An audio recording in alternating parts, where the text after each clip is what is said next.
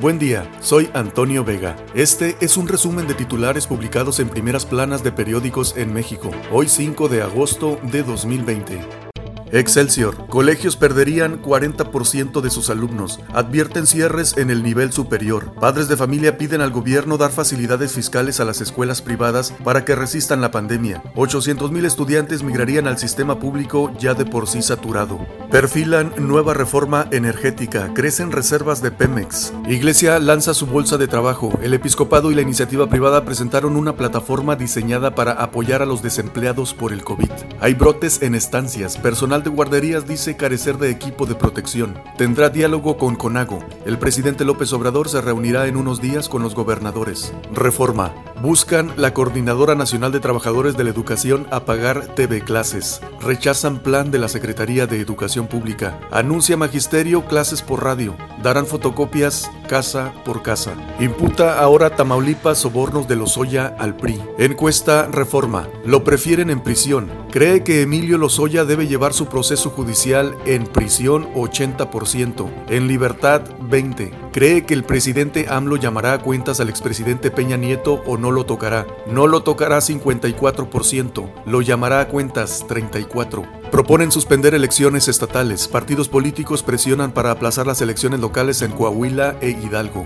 El Heraldo bloquean 215 millones de pesos por trata de personas. Entre 2019 y 2020 se congelaron movimientos bancarios de transacciones morales y físicas por el delito de explotación sexual a víctimas, en 60 cuentas. El Universal. Van en Ciudad de México tras la ruta del dinero de los cárteles. Sin televisión, 14 millones de personas. Clases a distancia en el ciclo 2020-2021, un problema para zonas rurales, dicen expertos. Desaparecidos, otra deuda de El Marro en Guanajuato. Organizaciones civiles calculan que de 2012 a la fecha hay 2.100 casos en la entidad. Milenio. Facebook México desactivará campañas sucias en comicios. Rumbo a 2021, la empresa transparenta desde hoy la venta de espacios para propaganda con una serie de requisitos a partidos y etiquetará al comprador en cada espacio. Esposa de El Marro es la tesorera del cártel. Mueve hasta 600 millones de pesos al año, dice Unidad de Inteligencia Financiera. Milenio. Mediante drones se ubicó a El Marro, detalla la Secretaría de la Defensa Nacional. Organización de las Naciones Unidas. Peligro de catástrofe generacional educativa por la pandemia.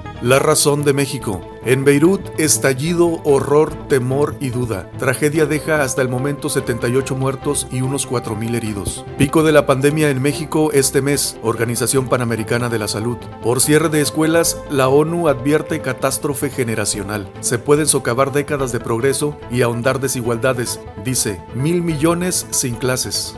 AMLO a reguladores deben sumarse a nueva política energética.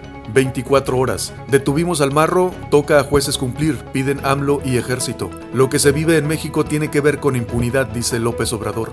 Viven en la incertidumbre 47 mil colegios privados. El presidente de la Asociación Nacional de Escuelas Particulares indicó que enfrentan una crisis. El financiero pide AMLO a reguladores privilegiar a Pemex y Comisión Federal de Electricidad. Alinearse, solicitan ajustarse a la nueva política energética y quitar subsidios. Reunión en San Luis Potosí, AMLO con AGO en 10 días, los temas COVID y pacto social. México llega en este mes al pico de la pandemia, dice Organización Panamericana de la Salud. El economista, gobierno encamina al sector energético a una nueva reforma. Buscaría reivindicar el dominio del Estado sobre los recursos naturales. Vulnerabilidad de México ante choques externos es moderada. Paridad flexible, líneas de crédito flexible y reservas le dan solidez para enfrentar desequilibrios, dice Fondo Monetario Internacional. El gobierno de Chihuahua y la Secretaría de Hacienda se coordinan para detectar delitos fiscales. Hacienda busca alianzas con los estados para combatir la evasión fiscal, dice Romero Aranda. Caída en venta de vehículos se atenuó por tercer mes consecutivo.